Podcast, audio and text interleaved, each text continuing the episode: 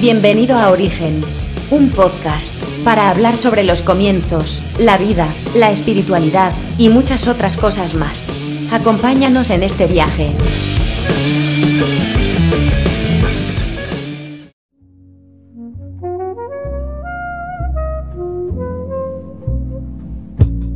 Sean todos bienvenidos a el cuarto capítulo de Origen, el podcast donde hablamos del Génesis eh, y de los misterios del Génesis. Me acompaña una vez más Simón Aquino. Bienvenido, Simón, a esta conversación. Hola a todos, un saludo a todos los que están escuchando. Hoy día de nuevo vamos a meter pala y vamos a meter chuzo y vamos a buscar qué encontramos aquí en Génesis, buscando tesoro en Génesis verdadero, no voy a decir pirata porque para no tirarnos una onda mala de un inicio. Verdaderos buscadores de perlas. Aquí estamos de perlas. entonces buscando. Y ahora, ¿en dónde íbamos? Me decías que nos tocaría entonces entrarle yo- a, a un tema álgido. Yo quiero hacer una aclaración antes de avanzar, eh, de que eh, no estamos tratando de eh, tener un acercamiento tan intelectual al Génesis, eh, ni tan eh, hermenéuticamente preciso, por decirlo de alguna forma. Sí tratamos de hacer un acercamiento contextual eh, pero también de acuerdo a lo que el Espíritu Santo nos, nos va enseñando y nos ha ido mostrando y nos ha ido guiando durante, durante todas nuestras vidas. Así que yo, hago aclaración porque de repente alguien está escuchando y dice, oye, pero dijo algo y no profundizó en eso, o le falta un poco sobre esto otro, o, le falta este dato, lo dijo a media este dato. Quiero decirle a todos esos que escuchan una conversación relajada, sin un espíritu académico y tampoco traer un montón de información, porque es como conversar en- en- en la mesa después del almuerzo, ¿no? una conversación relajada, ¿cierto, Simón? Claro Apoya- que sí. de eso Apoya mi comentario. No, lo apoyo completamente. Yo le tengo un- una aversión al espíritu de la academia. Eh, estoy de acuerdo en que la gente busque, estoy súper de acuerdo en que haya hambre y sed de justicia, hambre y sed de conocer más del Señor, de experimentarlo, incluso de encontrar esos detallitos entre medio, entre líneas, súper bueno. Pero cuando la cosa ya se empieza a poner académica, en la discusión de los argumentos, ya ven quién, quién pone el argumento mejor y todo ese rollo. ¡Reprendo! diría el siervo de Dios. Así que no, te apoyo Oye, completamente. y otra cosa, Esto, esto es una conversación en la mesa. sí, y otra cosa, para también para los que están escuchando y vienen escuchando el podcast, este el cuarto capítulo ya, eh, tenemos una cuenta en Patreon. Yo, si no he escuchado de Patreon, es básicamente una plataforma de internet donde usted puede ofrendar o apoyarnos y ser socio de este podcast. ¿Cuál es la idea? Que cuando lleguemos al capítulo final del podcast, este podcast lo hagamos en vivo y en directo, donde usted va a poder con- conectarse con nosotros, interactuar con nosotros en vivo y en directo. Entonces, si tiene preguntitas, vaya Patreon, se hace socio del podcast, nos da ahí, eh, nos avisa o eh, trae su ofrenda, nos da, ¿cómo se llama? nos da un, donativo en la cuenta de Patreon para que usted pueda ser socio y tener contenido exclusivo también de- del podcast, como es parte de- del podcast al final de esta temporada. Así que bueno, yo no, lo había dicho en los tres primeros capítulos porque obviamente estábamos comenzando, pero surgió esta idea también de tener una cuenta Patreon para aquellos que de verdad le ha bendecido este podcast y quieren colaborar y quieren también de alguna manera demostrar generosidad al Señor eh, y también ah, valorar el trabajo que estamos haciendo con esto, se lo agradecemos. Así que usted vaya a patreon.com barra origen podcast ahí lo va a encontrar y obviamente en todas nuestras en las redes sociales también está. Así que te animo a hacerte socio de Origen Podcast en Patreon y serás eh, bendecido. Buenísimo. Oye, no sé por qué me pasa a mí cuando escucho Patreon, se me viene a la mente por patrón.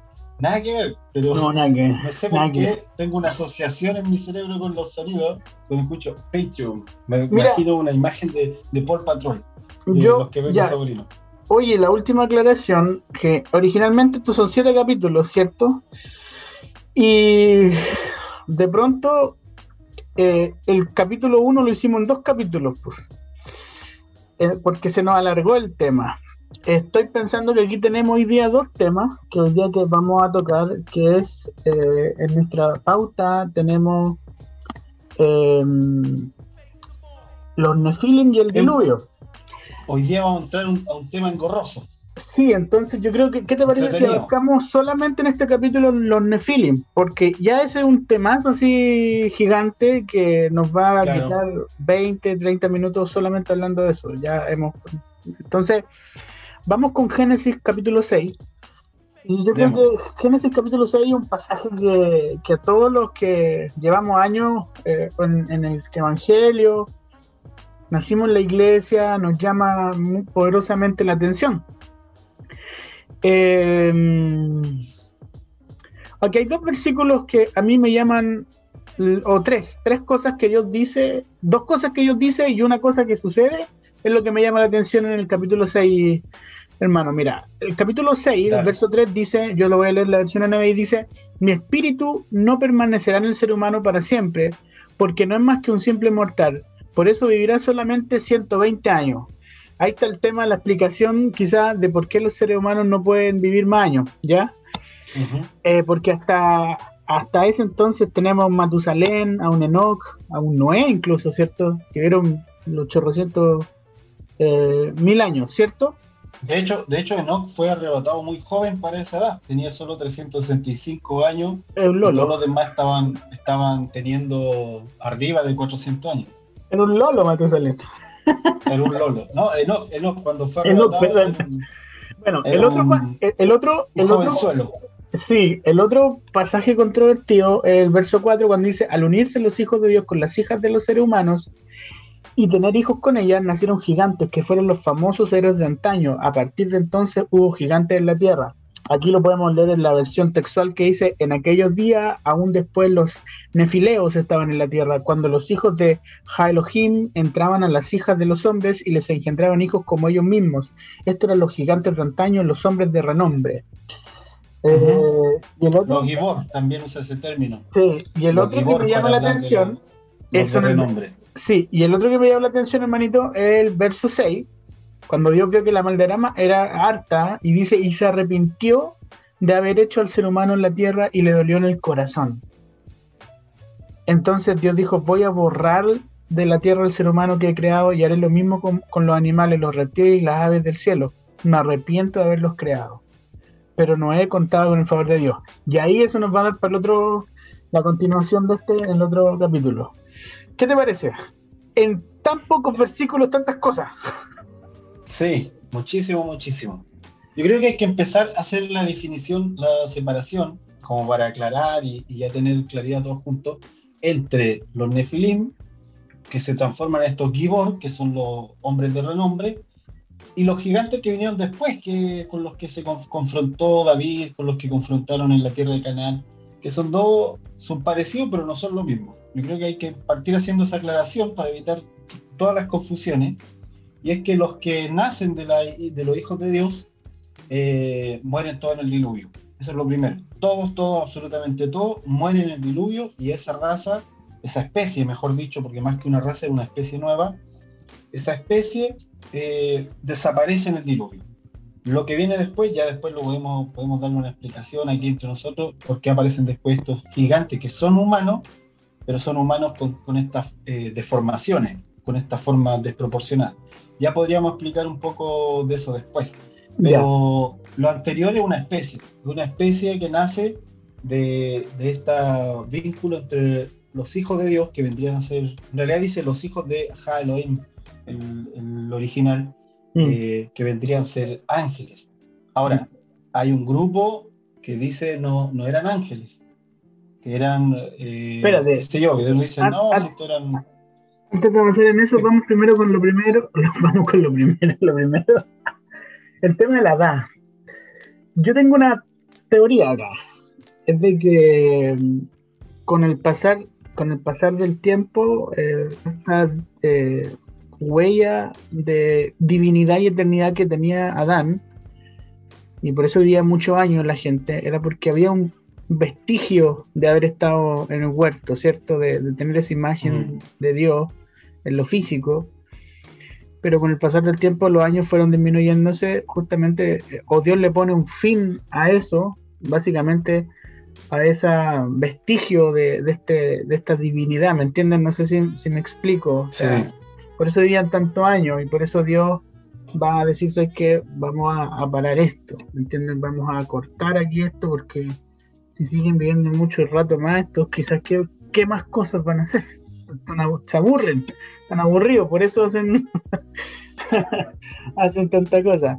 Ahora, eh, ¿qué te parece a ti? ¿Tú lo ves así o lo ves como una algo más, más em, una construcción metafórica, eh, alegórica, tratando de explicar por qué hoy día, en el tiempo actual y en el tiempo que se escribió el Génesis, los seres humanos viven la edad que viven? No, yo creo que eh, viéndolo así súper en frío, lo, los escritos del Génesis, en esta parte el escritor no tenía ninguna necesidad de, hablar de la cantidad de años de un mundo que ya no, no existía. Eh, cuando él lo hace es porque es la realidad, es la verdad. Eh, y tal como dices tú, los vestigios de lo que fue para el Adán, el Adán, imagen de Dios, cuando cae y empieza a tener hijo a imagen de Adán, ya no a imagen de Dios, eh, pero es un molde eh, el Adán viene a ser un molde que aún así era maravilloso, seguía siendo maravilloso a pesar de que estaba caído. Y seguía teniendo, teniendo tanta vida, cargado de tanta vida a pesar de que estaba caído. Entonces, tal como dices tú, o sea, hay una, una serie de hijos después eh, que van a empezar a crecer, que viven muchísimos años, y también es la razón de que se poblara tan rápido también la tierra en, esos tiempos. O sea, se nombra la genealogía los primogénitos, pero siempre deja abajo y tuvo después muchos hijos y muchas hijas, incluyendo Adán, seguramente tuvo más hijos y más hijas. Entonces, eh, solo se, se, estipulaba el primogénito por lo mismo, porque se, veían, se vivían tantos años que había que establecer quién había sido el primer hijo, eh, mm. porque después tenían muchísimos hijos. O sea, estamos hablando de una, de, una forma de, de humanidad que hoy día no conocemos porque nosotros, eh, de hecho, somos hijos de, descendencia de Noé. Ya ni siquiera podríamos, tenemos una línea hacia Adán, como dice Lucas, pero, en realidad lo nuestro más se parece a, a Noé. Y según la tradición judía, Noé también vivió muchos años. Fue el último que vivió muchísimos años. de hecho, según la tradición judía, Noé estuvo más o menos a la par con, con, con los años de Abraham porque claro, cuando Dios dice voy a cortar los años a, estos aburridos de la tierra, ociosos, que por eso se ponen a hacer maldades, eh, Noé sigue estando ahí. Eh, eh, oye, y, mm, ¿qué, te, parece ese tema de, de vivir tantos años? ¿Vivirías? Si tuvieras la oportunidad de vivir 600 años, ¿te lo imaginas? Es que yo pienso que tiene que ver esto también con el tema de la trascendencia y con lo eterno, porque había eternidad, eh, la, palabra dice que Dios puso eternidad en el espíritu del hombre, pero cuando Adán estaba en el huerto, la eternidad no solo estaba en el espíritu, sino que invadía todo el ser, estaba todo el ser sumergido en esa eternidad, pero en la caída ya la eternidad se pierde, eh, y como, como decía, quedan las trazas solamente o los vestigios de que hubo una humanidad así de, con esa gloria. Sin embargo, el hombre ya no es la representación de Dios, el hombre solamente empieza a crecer a la imagen de Adán. Eh, y con estos años largos que tiene, demora mucho en enfrentarse al dilema de la eternidad. Porque el dilema de la eternidad viene cuando uno muere. O sea, para la, para la humanidad, digamos, pensando en la Tierra como, como un lugar de probatorio, donde yo decido eh, dónde quiero vivir mi eternidad.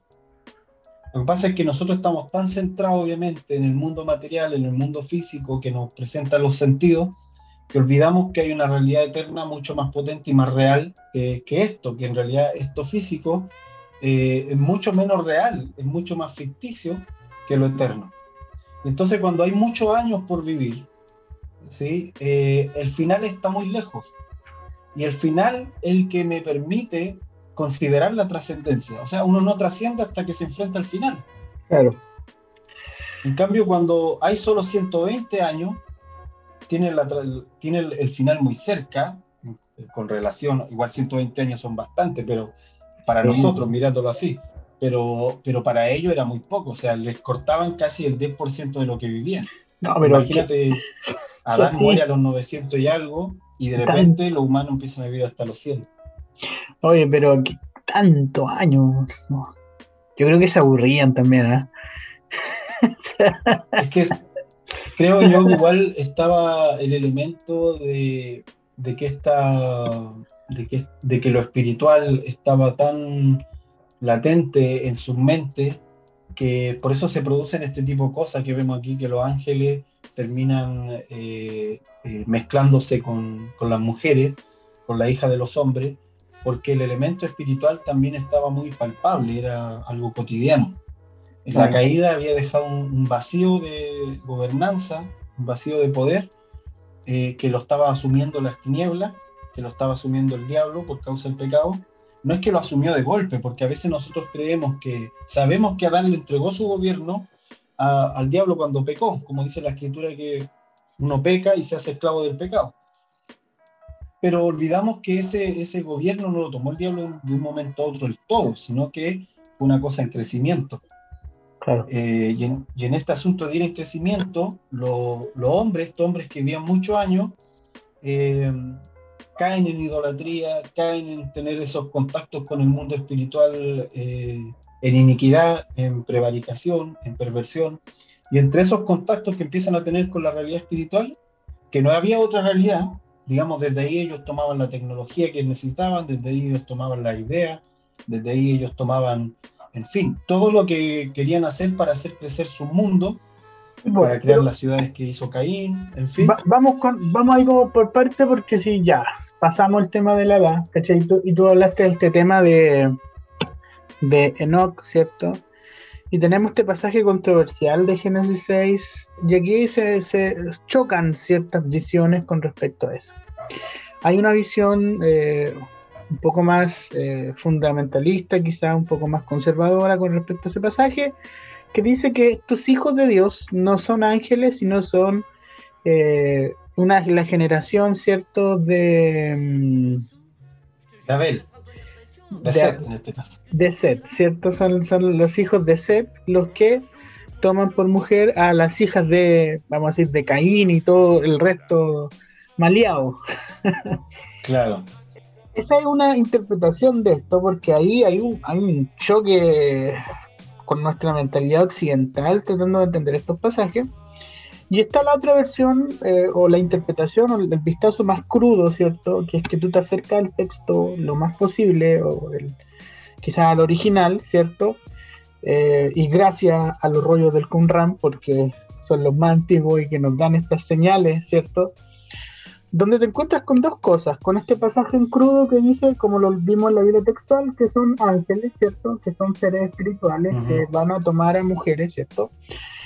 Y aquí tú te, surge esta pregunta, ¿de dónde salen esos seres espirituales? ¿Qué está pasando acá? Porque es un pincelazo nomás.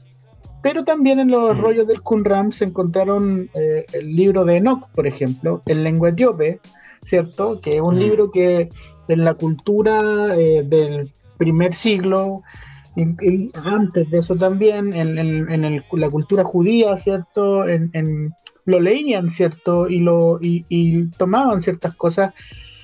Quizás no todos los judíos, habían ciertas ramas, pero una parte del judaísmo sí lo tomaba, ¿cierto? Y lo consideraba a tal punto que Pedro va a citar a Enoch, ¿cierto? Y, va a decir, mira, esto, como dice tal libro.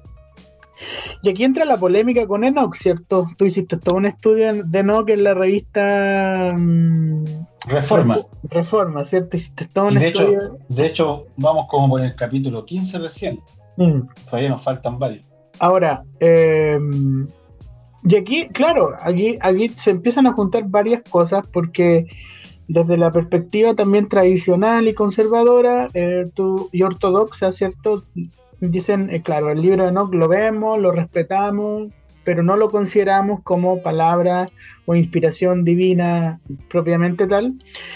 Y aquí hay un punto importante, hermano. Tú estudiaste Enoch, ¿cierto? Yo creo que este tema te lo manejas súper bien. El tema de, de, la lengua original con que se encuentra eso. Y gran parte del texto está en, en, en, en, etíope, ¿cierto? Entonces ahí empiezan como, como los conflictos. Pero tengo un datito bueno aquí, por hermano. Tengo un datito bueno acá.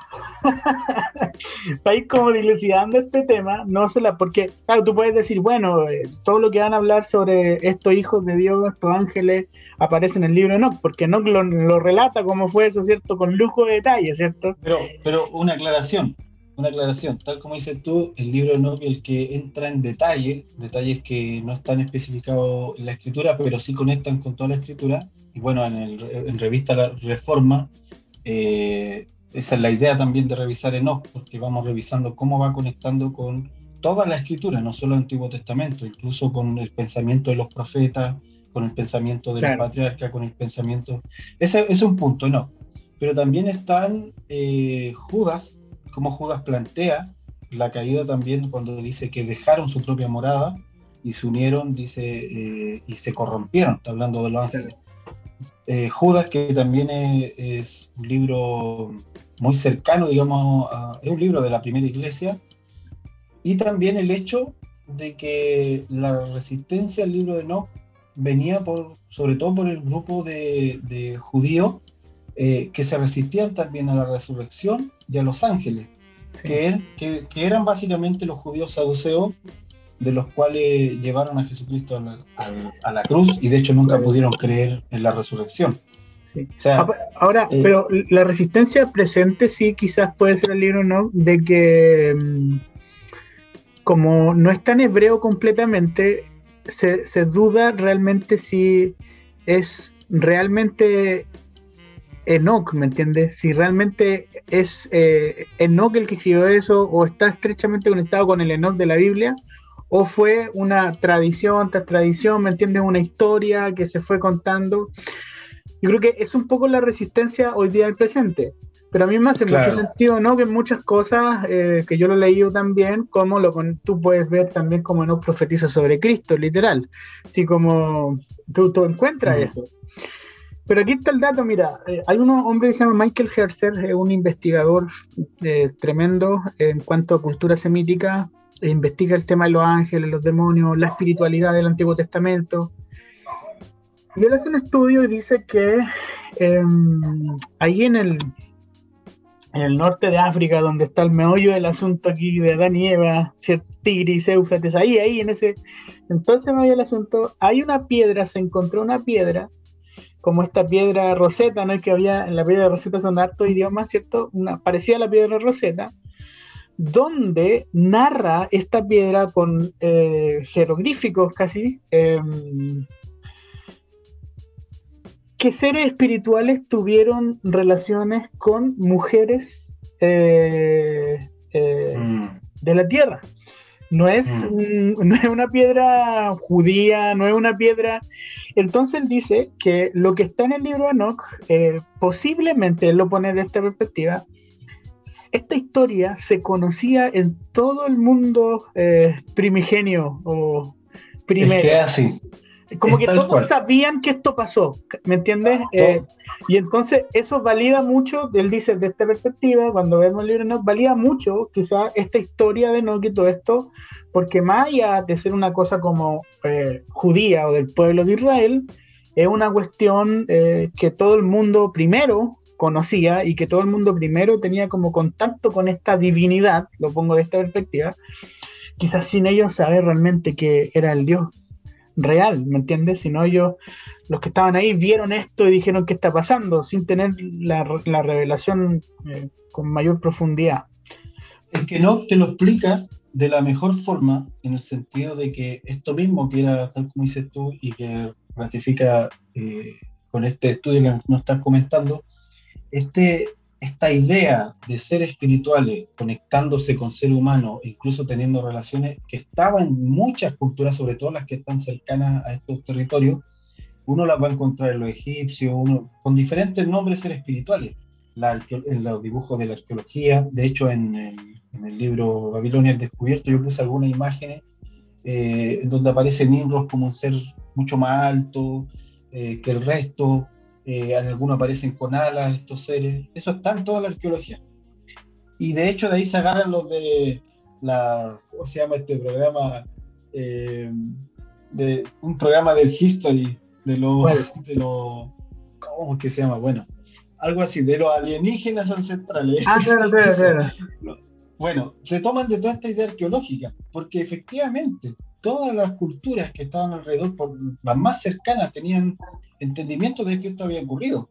Ahora, el punto de no, y esta es la parte interesante, es que no, si bien es cierto, en lo físico se encontró el libro escrito recién eh, con un idioma etíope, y podríamos decir eso de un montón de libros de la escritura que fueron encontrados con otro idioma, y, entonces si, si, si, queremos pasar ese colador a todos los libros, o sea, sería un caos. Aquí está. Es, la verdad. Defendiéndonos, defendiéndonos es que bajo esa lógica, que es la lógica, digamos, del argumento histórico, que no está mal, no digo que esté mal, para nada, eh, pero no puede ser la única lógica porque entonces te quedas con muy pocos libros de la Biblia, eh, sino que creo que lo más fuerte es preguntarse si este pensamiento que este libro me está transmitiendo aquí con detalle estaba en las culturas antiguas que tenemos en la escritura.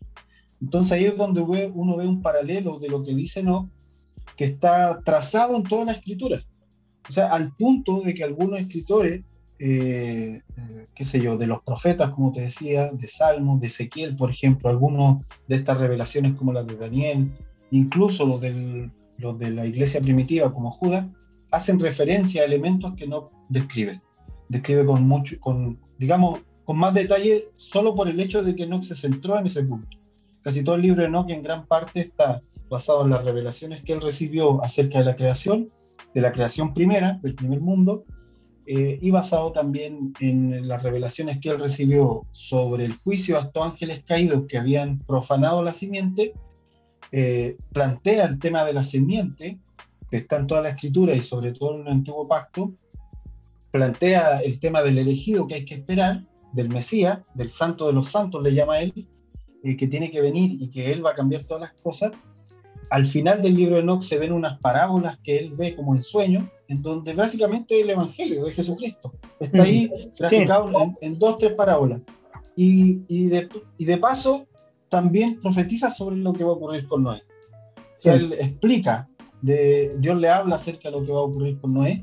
Y cuando uno lee todo eso, entiende algunas actitudes de Noé, entiende algunas actitudes de incluso los, como te digo, los profetas, entiende eh, Enoch era muy usado para, fue muy usado después del tiempo de David, cuando empieza a desarrollarse toda la teología del Mesías.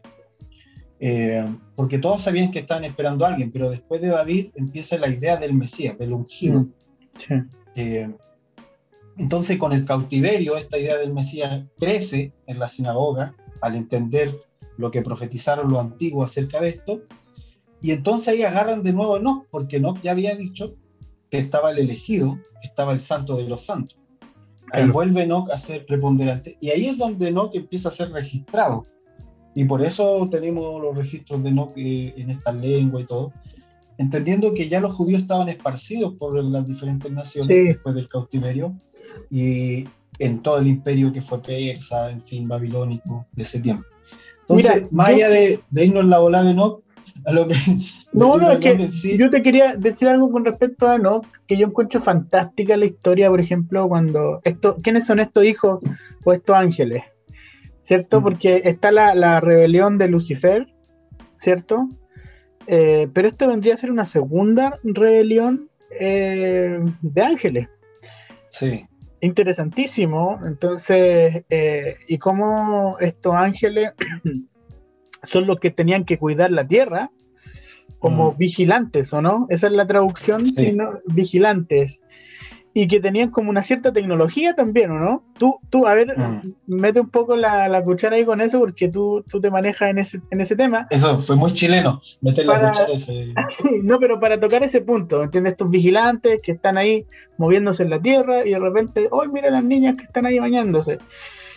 Eh, okay. ¿cómo, cómo, cómo, ocurre ese momento? ¿Cómo lo relata Noga? Así Sí, lo que pasa es que no lo que te deja, te deja ver incluso por los juicios que Dios eh, suelta sobre estos ángeles. Eh, de hecho, él, por ejemplo, habla del juicio a Asael. Eh, Asael, no sé si te recuerdas, pero cuando en Levítico hay un rito que es poner los pecados sobre el macho cabrío y soltarlo al desierto. Mm. Dice, se tomaban dos animales, uno para Asael, dice otro para Dios. Entonces, por ejemplo, en ese libro de Levítico, nombran todo esto que está en el libro de no, pero no lo explican. O sea, el, escritor de Levítico está diciendo lo que hay que hacer, pero no Asume. explicaciones. Claro, porque la gente que leía eso sabía que entendía, conocía la historia de Enoch. Ajá. Entonces, eh, ¿qué pasó? Que Enoch lo que te, te deja ver a grandes rasgos es que los ángeles eh, quieren tener descendencia, cosa que no se les es permitido porque a ellos se les dio eternidad. Fueron creados para habitar en un ámbito eterno, en este caso en la raquia de Dios que aparece en, Génesis, en el firmamento. Ellos tenían que habitar ahí como vigilantes, eh, tenían que ocuparse, tal como dice la palabra, de vigilar en los territorios. Pero resulta que hay estos 300 que se juntan en el monte del Mon y pactan, eh, eh, ¿cómo, se, ¿cómo es la palabra?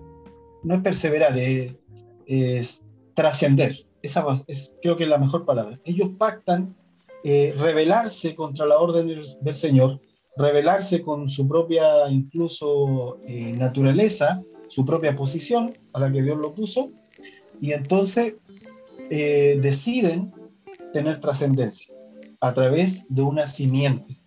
Y ahí, ahí viene el elemento que nos hace entenderlo desde la perspectiva del Señor y por qué Dios escoge después a Noé como un varón perfecto en su genealogía y es que ellos querían traer un nacimiento. Ahora, esto está conectado y por eso escogen a las mujeres. O sea, por eso van a buscar mujeres, porque en la mujer está el diseño de poder desarrollar la, la semilla en el vientre y dar a luz. Entonces ellos querían tener una descendencia. Esa idea está conectada con lo que Dios dijo al caer Adán y su mujer, al decirle, en la simiente va a venir la derrota al infierno. Entonces, la rebelión no era solo que tomaran mujeres, la rebelión sobre todo tenía relación con que ellos estaban buscando meter otra simiente en la tierra, una simiente... Oye, a mí me, parece súper interesante, perdón que te interrumpa, súper interesante cómo, cómo los ángeles tienen voluntad eh, y esto es, contrario a la tradición católica, a la tradición occidental, de que los ángeles pareciera ser que no tienen emociones, no manifiestan nada, no tienen decisión propia y son ahí como unos seres con alitas nomás que están mirando.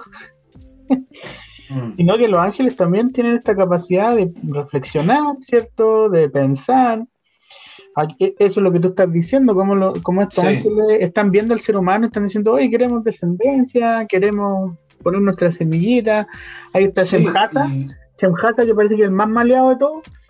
Eh, el, ángel, ¿cierto? ¿Se llama así Chemhasa o Chemhasa? Algo así, el, uno de los de los sí, de uno de los, más de los que idea esta, esta, esta, este tema. Y tienen sus propios nombres y tienen sus propias decisiones. Eh, es interesante cómo Dios también eh, está su omnisciencia, sabe lo que están pensando, sabe lo que están planeando, pero también Dios no es un Dios eh, controlador en el sentido mm. de la palabra que te maneja como un robot, sino eh, Dios gobierna desde el amor, desde, eh, desde esa libertad que da el amor, desde la elección. Entonces me parece interesantísima esa idea de cómo estos ángeles, aún con todo lo que tienen, eh, Dios también les permite eh, tener estas propias reflexiones y tomar esas, esas decisiones. Dale nomás, sigue con sí, sí. esa descendencia. Y de hecho, eh, de hecho el, eso, tal como dices tú, el tema de que los ángeles saben decidir, se ve en toda la escritura, eh, que los ángeles pueden decidir. De hecho, el, ángel cuando viene a darle a Elizabeth la noticia, y, bueno, cuando vienen a anunciar el nacimiento de, Juan el Bautista, no sé si te acuerdas que el papá de Juan el Bautista dice, ¿cómo va a ser esto? ¿Y cómo se va a dar? Y como que siempre ah. está con la duda. Y el ángel en ese momento como que tiende a molestarse y le dice, oye, yo soy el que está delante del Señor, así que de aquí te quedas mudo hasta que nazca. Esa decisión la tomó en el momento, mm. cuando vio que el hombre estaba ahí eh, dudando. Y no se ve, digamos, que el ángel diga, Dios, ¿qué piensas de este hombre tan incrédulo que hago con él? Sino que literalmente decide algo conforme, y aquí viene el punto, toma una decisión, los ángeles toman una decisión dentro de un marco de la misión que se les tocó hacer, que les tocó hacer. Claro. Y ahí es donde toman decisiones, dentro de ese marco. Eh, y cuando se salen de ese marco, y esa fue la rebelión de estos ángeles, se salen de ese marco, de hecho hacen un pacto, sí, el libro nos cuenta que ellos hacen un pacto en el monte de Hermón. Sí. Y deciden hacer esto y rebelarse y todo. Y tiene que ver con esto, con introducir otra semilla, introducir una simiente distinta eh, y al mismo tiempo cuando introducen esa semilla, ellos empiezan a revelar ciertos secretos que el hombre en ese momento debían ellos mismos descubrir. No tenían que ser entregados por vía de otro, de otro, de alguien externo, en este caso los ángeles en rebelión. Sí, porque ahí les dan los cosméticos, la hierba. Eh... Sí, le empiezan a, explicar diferentes elementos. sí, De todo, digamos, de todo de todo, de hecho, de cómo usar cierta hierba, de temas del clima, temas de, mm. de todo lo que tiene que ver con la creación, con el uso de la creación como herramienta. O sea, no está, este te, lo digo, entonces no está mal la tecnología, sino que el ser humano tenía que descubrir por sí solo, en su proceso más lento quizás, todas esas cosas que los ángeles ya sabían. O quizás la responsabilidad de los ángeles era guiar a los seres humanos a eso. Puede ser, ¿no? Creo que yo creo que lo que, o sea, por lo que nos, muestra un poco el libro de Enoch en ese sentido, es que el problema, tal como dices tú, no era el conocimiento en sí. Y pasa con Adán también. El problema no es el conocimiento en sí, sino la manera en que lo obtienen. Claro. Y, y ahí, ahí es donde también uno puede hacer un paralelo con la, con la realidad actual. El problema para Dios no es la tecnología, sino para qué quiero esa tecnología, de dónde la obtuve esa tecnología. O sea, como la administro también cómo lo administro. O sea, porque para el Señor al final tiene, tiene lo importante lo, el que pasa en el corazón de las personas, sí. qué pasa en, su interior, hacia dónde van las decisiones, los deseos y qué están visionando. Entonces, en este caso era exactamente lo mismo. Los hombres empiezan a gobernarse unos sobre otros, empiezan a buscar tratar de gobernar unos sobre otros.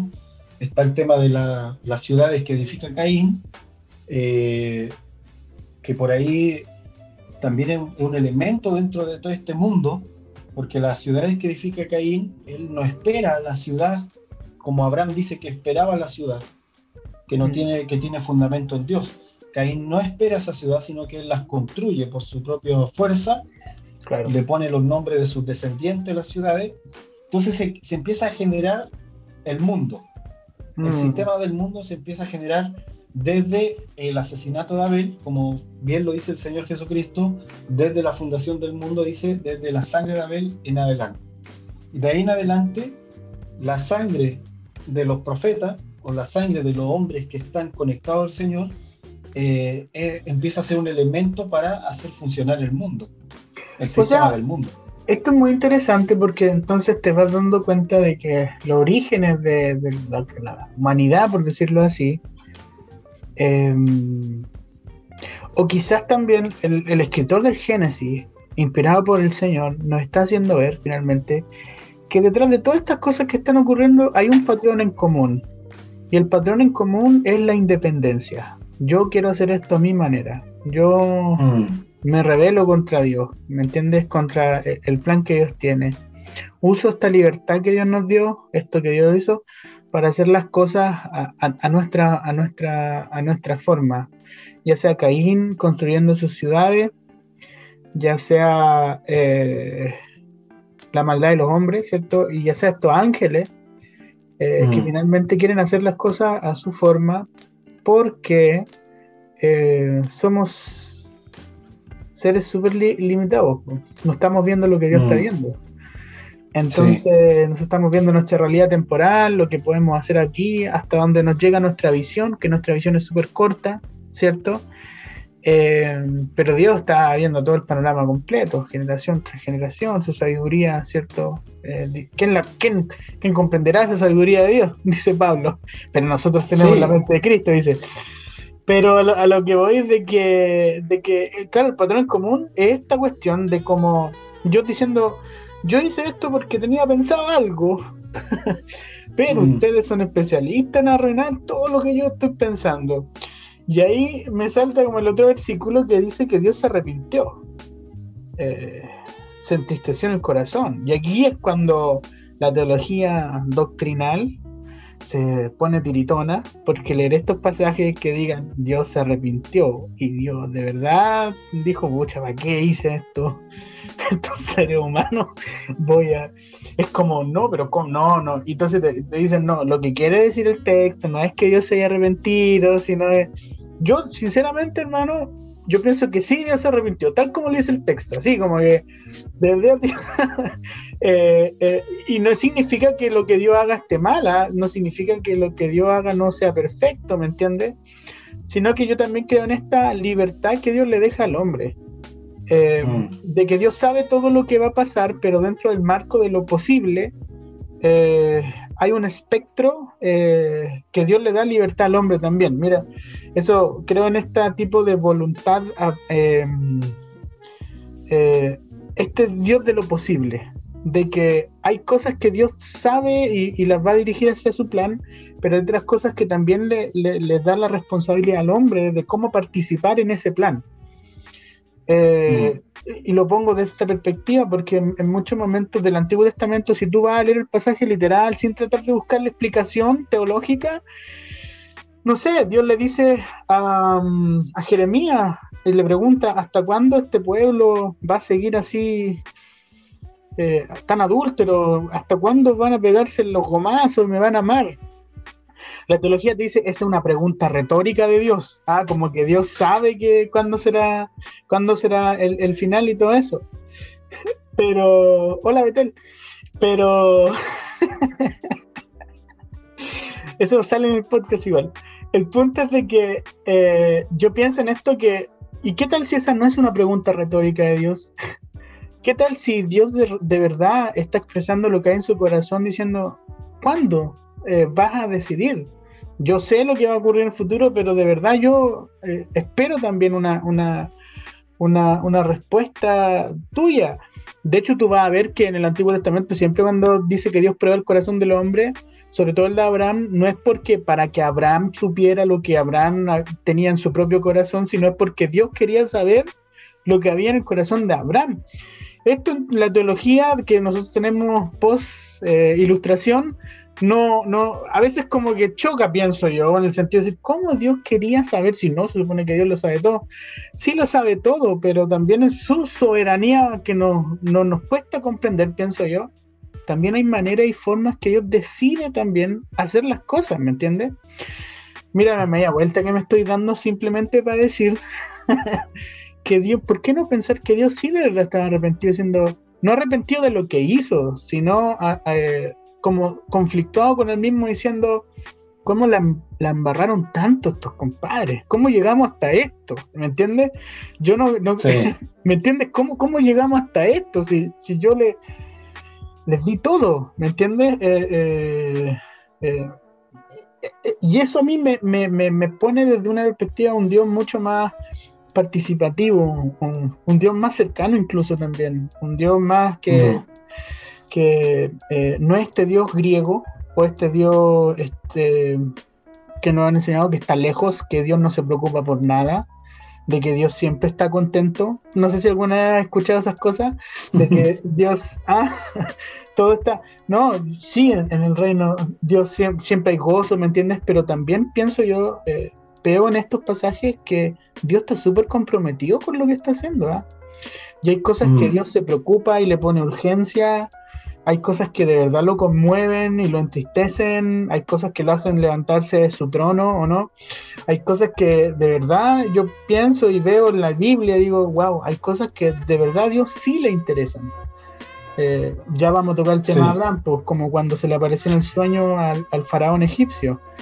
literal, mm. así Dios metiéndose ahí diciendo, esto sí me interesa, ah, esto no es como vayan y hagan lo que quieran, esto sí me interesa con el tema con Abraham porque vemos el caso con Dina después, ¿cierto? Cuando es abusada, y en todo ese pasaje tú no ves a Dios como, como interactuando, ¿cierto? Pero en otros pasajes tú ves a Dios súper interesado en lo que está ocurriendo. Esa es mi historia. Fin.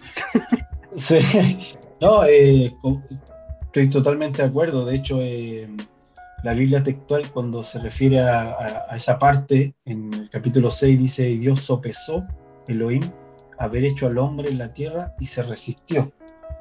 Eh, y a pesar de que no usa el, concepto arrepentimiento, sigue en la misma línea de un Dios que se resiste a su propio plan porque siente que, que esto, tal como dices tú, estos seres humanos lo han arruinado. Imagínate, lo arruinaron los seres humanos porque pensaban maldad todo el tiempo en su corazón y por eso ahora.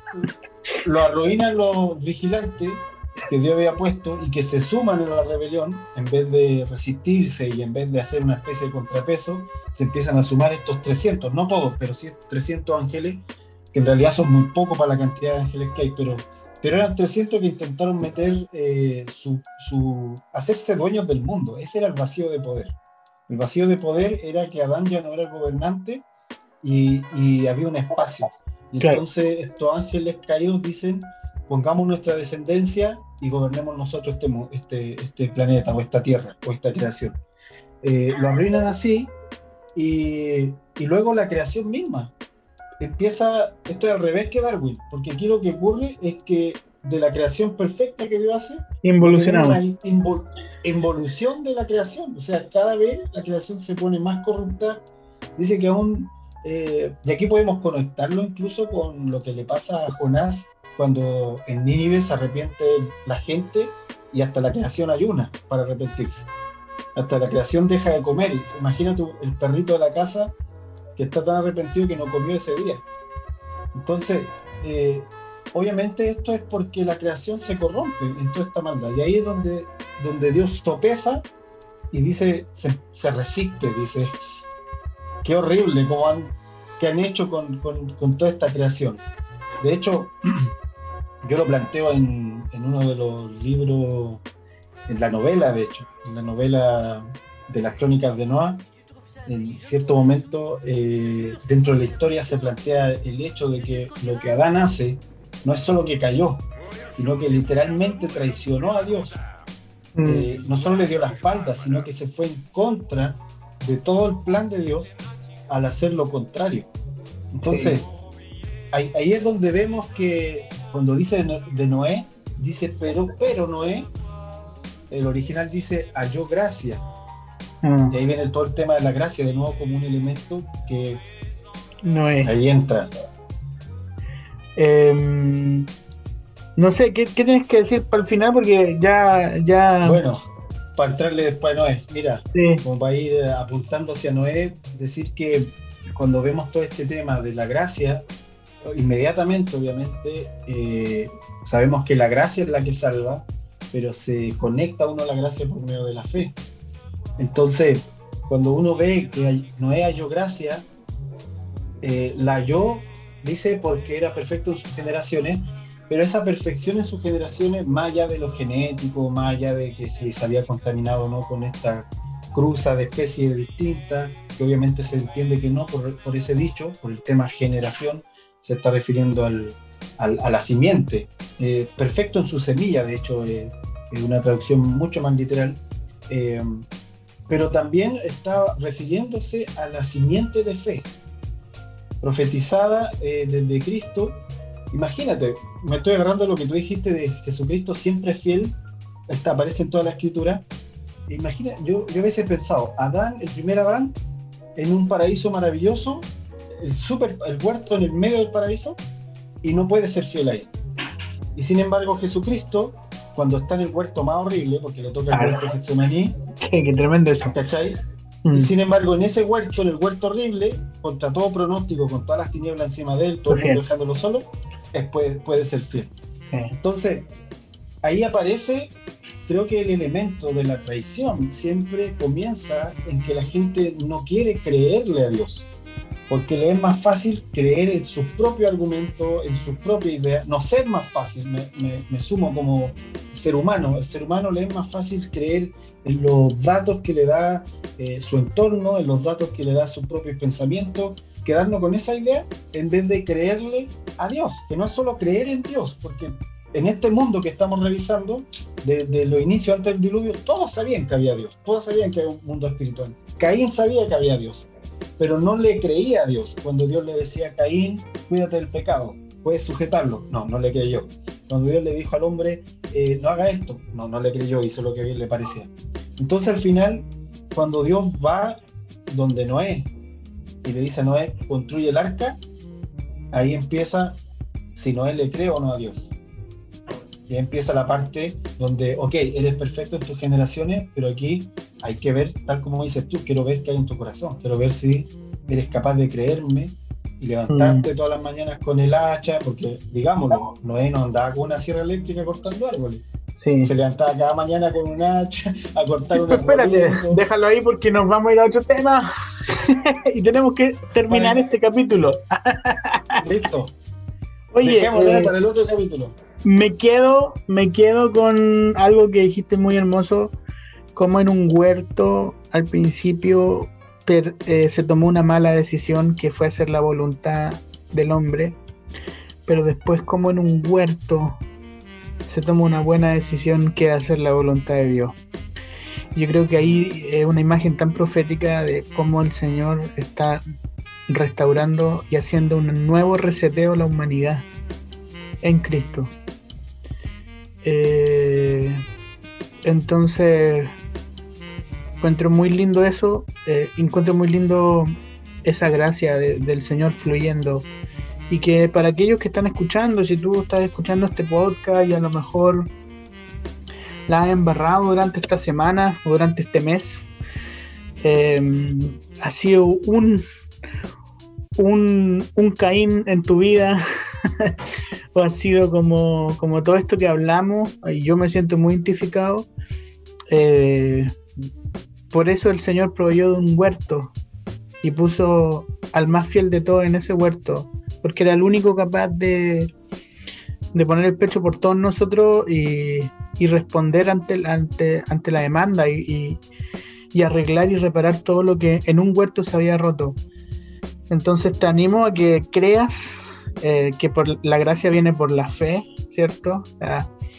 cree simplemente que Jesús ya pagó el precio, que Jesús tomó la buena decisión por ti, solamente tienes que abrazar eso em, y, y recibe el perdón de Dios, recibe el perdón de Dios con respecto a esos pecados que no te han dejado tranquilo, te atormentan. Dios está ahí para eh, decirte, ven, está todo arreglado ya, ya está todo arreglado ven y, quiero transformarte. Así que quiero, quiero cerrar el podcast con eso, ¿ah? para que no, no, terminemos con este sentir de como la embarramos. Porque de verdad son súper deprimentes sus versículos, ¿cierto? Son súper mm. deprimentes sus versículos. Si uno se pone en, en, el, en el plan de cómo Dios está viendo eso, son súper deprimentes. Que bueno, que el Señor nos ayude mi hermano Simón. Buena frase final. Que el Señor nos ayude porque al final es Cristo en nosotros el que hace posible que, que creamos, que nos sumerjamos en la gracia que Él nos ofrece. Al final Cristo provee también la fe, eh, el querer como el hacer. Sí, gracias. Bueno, síganos ahí en Origen Podcast, en Spotify, en todas las plataformas. También tenemos un canal de YouTube. Em, y síganos en nuestros Instagrams y no se olvide de colaborarnos en Patreon. Nos encontramos en el próximo. Sí, nos encontramos en el próximo capítulo de Origen Podcast. Chao, chao.